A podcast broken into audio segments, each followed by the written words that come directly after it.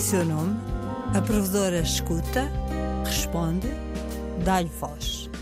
Em nome do ouvinte, Graça Franco. Olá, neste Em Nome do Ouvinte, a que a provedora empresta a voz, vamos conversar com a linguista Sandra Duarte Tavares, que aqui na Antena 1 várias vezes nos tem ajudado em questões eh, de língua e ajudar-nos, no fundo, a falarmos o melhor possível. Uh, vamos começar por uma das mais simples, mas que se colocou em relação a um dos nossos melhores programas, em que quer a moderadora, quer os eh, nossos colaboradores são todos bem falantes. Portanto, vamos, vamos começar por esta questão que se colocou uh, em relação uh, ao programa da, da, Maria Flor, a geometria variável, uh, e em que o ouvinte, sem explicar quem disse o quê, não é? Alertou todos os participantes para que não se diz alertar, mas sim alertar. E não se diz acordos, mas acordos. É assim? É, é mesmo assim. Esse nosso ouvinte tem razão. Uh, em relação ao verbo alertar, de facto, o é deve ser fechado porquê? Porque no nome alerta nós temos o acento tónico na segunda sílaba. A alerta, o substantivo, tem três sílabas e o acento tónico recai na segunda. Alerta, e aí temos o é aberto. Mas em relação ao verbo, no infinitivo, nós temos uma palavra aguda. Alertar, até como a nossa professora do ensino básico nos ensinava a chamar a palavra alertar, alertar. A tónica, o acento tónico, está na última sílaba. Estando na última sílaba, automaticamente a vogal fecha, desce um tom como na música. Em relação à dúvida do nosso ouvinte, eh, efetivamente o plural de acordo é acordos com o O fechado. Acontece o mesmo com lobo, o animal, que fecha a vogal no plural também, lobo-lobos, mas é curioso. Olho, o plural já abre, olhos. Não Jogo, vamos jogos. confundir mais, vamos só ficar pelo acordo. Pelo no acordo. Caso, no caso do acordo, a vogal mantém-se fechada no plural. Muito bem, portanto, nunca acordos, sempre acordos. Exatamente. Nunca alertas, sempre alerta. E há o alertar. alertar. Exatamente. Já agora, Sandra, quando existem duas formas diferentes, uh, mas que estão igualmente corretas, uh, o que é que nós devemos usar? A forma lisboeta, que alguns dizem que é um regionalismo, ou a forma Coimbra, que muitos dizem que é a forma correta da língua. Ora bem, vamos por partes e comecemos pelo princípio. Eh, do ponto de vista linguístico, todas as variedades e variantes de uma língua são Uh, igualmente válidas, uma vez que servem para nós falantes comunicarmos uns com os outros. Numa perspectiva social, a escolha de um determinado dialeto como norma padrão coincide com o dialeto do extrato da população que possui maior prestígio e poder. Se eh, no século XIX a norma emanava de Coimbra, como sabemos, berço da primeira universidade, atualmente o dialeto eleito como norma padrão é efetivamente o dialeto falado na sede do poder político de um país, no nosso caso, Lisboa. Portanto, é considerada a norma padrão a variedade da Extremadura. Em linguística, eh, é esta a designação, a variedade da Extremadura, portanto, de Lisboa.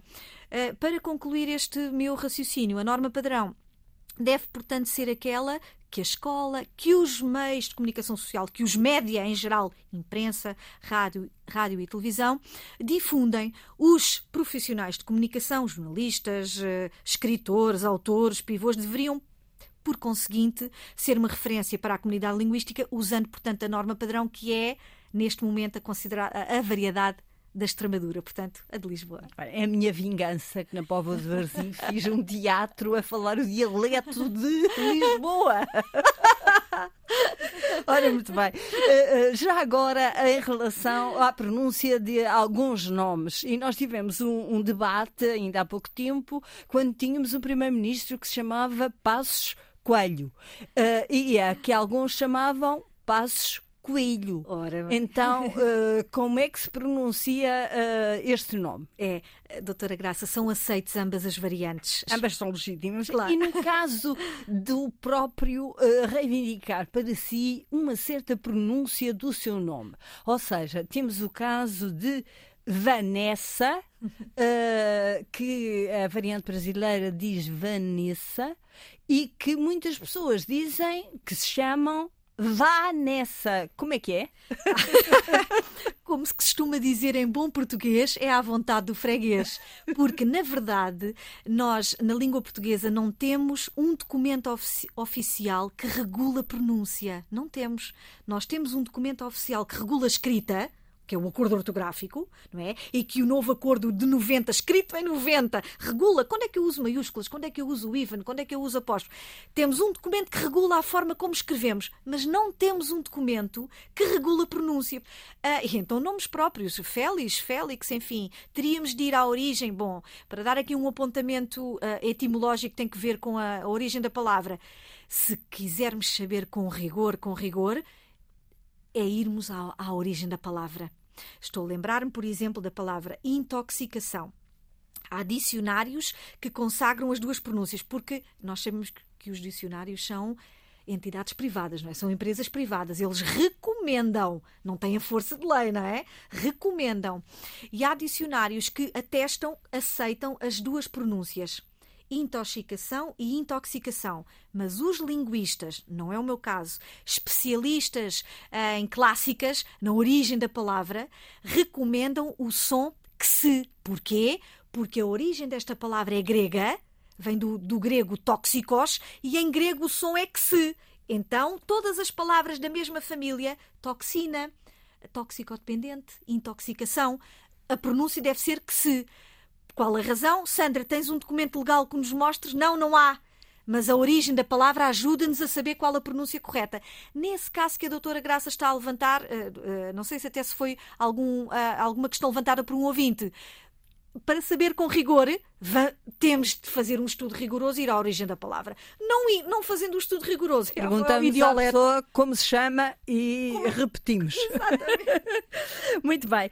Eh, em relação a uma outra caixa eh, a que a provedora deu um precipitado provimento, eh, pensando que de facto nacionalidade estrangeira poderia ser visto como um- uma espécie de pleonasmo, porque se é estrangeiro, eh, escusava de lá estar a nacionalidade, eh, já vi que cometi um erro. Aliás, o diretor de informação chamou-me rapidamente eh, a atenção para, para a precipitação, eh, dizendo que a nível do Serviço de Estrangeiros e Fronteiras, a nível da não estigmatização de certas nacionalidades e a nível do próprio census, eh, estava lá a nacionalidade estrangeira, falando com alguns advogados, eles nem perceberam qual era a dúvida, porque nacionalidade estrangeira é usado em termos eh, jurídicos, é assim mesmo. assino, doutora Graça, assino por baixo, do ponto de vista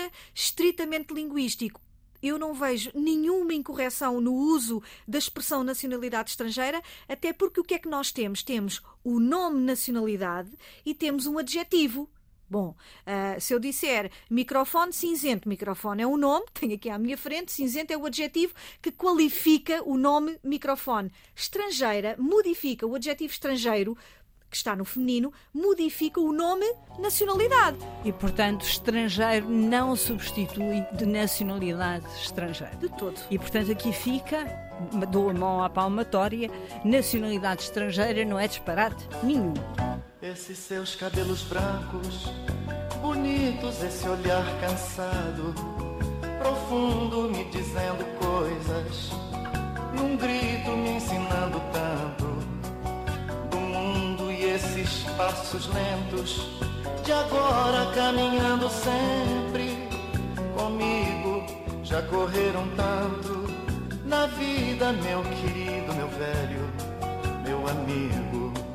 Seguimos em frente com uh, uma palavra que foi evoluindo com os tempos e eu lembro-me, ainda sou do tempo, de com todo o carinho se chamar ao, ao, ao pai o meu velho ou chamar uh, aos pais os velhotes, como nos uh, recordamos das canções de Caetano Veloso ou de Roberto Carlos, como um carinhoso adjetivo para as pessoas de idade, mas temos aqui uma caixa uh, uh, que nos diz: não, uh, velho é considerado naquela versão popular velhos são os trapos, não é? E nos aconselha a utilizar sempre idoso. como é que se explica que uma palavra vá tendo esta evolução? É, é muito curioso. Este, este é um tópico, doutora Graça, um tópico muito interessante. Porquê? Porque tem que ver com a carga afetiva que certas palavras têm que é que acontece? É curioso, porque quando nós comunicamos uns com os outros, temos em conta a clareza da comunicação para sermos facilmente compreendidos, temos em conta o rigor, e nós falámos aqui há pouco do rigor, em termos de pronúncia, o rigor do acordo plural, acordos fechados, isso é rigor. Mas o que acontece é que há, existe uma dimensão emocional da língua. E essa dimensão emocional tem que ver com certas palavras terem uma carga afetiva. No caso de velhos, é impossível agradar a gregos e a troianos. A palavra velhos, dita a um determinado receptor, interlocutor, pode ser recebida, interpretada, até nos, nos três níveis da, da emoção. Neutra, como velho por oposição a novo, pode ser interpretada se uma pessoa tiver um perfil comportamental mais emotivo, mais sensível, pode interpretar como não, não, não acho nada bem o uso da palavra velhos. Considero que se deve substituir por idoso é ambíguo, é subjetivo. Respeitando a, a opinião desta, de, deste ouvinte, respeitamos, mas de facto não é considerado um erro o uso de velhos, não é? Quando forem como tu, o resto de tudo que existiu, quando forem como tu, um velho sentado no jardim Bom, então eu, como provedora, vou-me pronunciar e acho que, de facto, aqui na rádio devemos eh, substituir a palavra velhos por uh, idosos, sobretudo porque vejo que nova geração, uh, a canção da Mafalda Veiga é muito explícita sobre isso, dá-lhe uma carga de desdém, de distrate, de descarte e por isso uh, vamos então nós considerar as pessoas mais idosas com aquele respeito que velho contém ainda o meu velho no Brasil. O homem velho deixa vida e morte para trás. Cabeça Bruno segue e nunca, nunca mais. O grande espelho que é o mundo ousaria refletir os seus sinais. O homem velho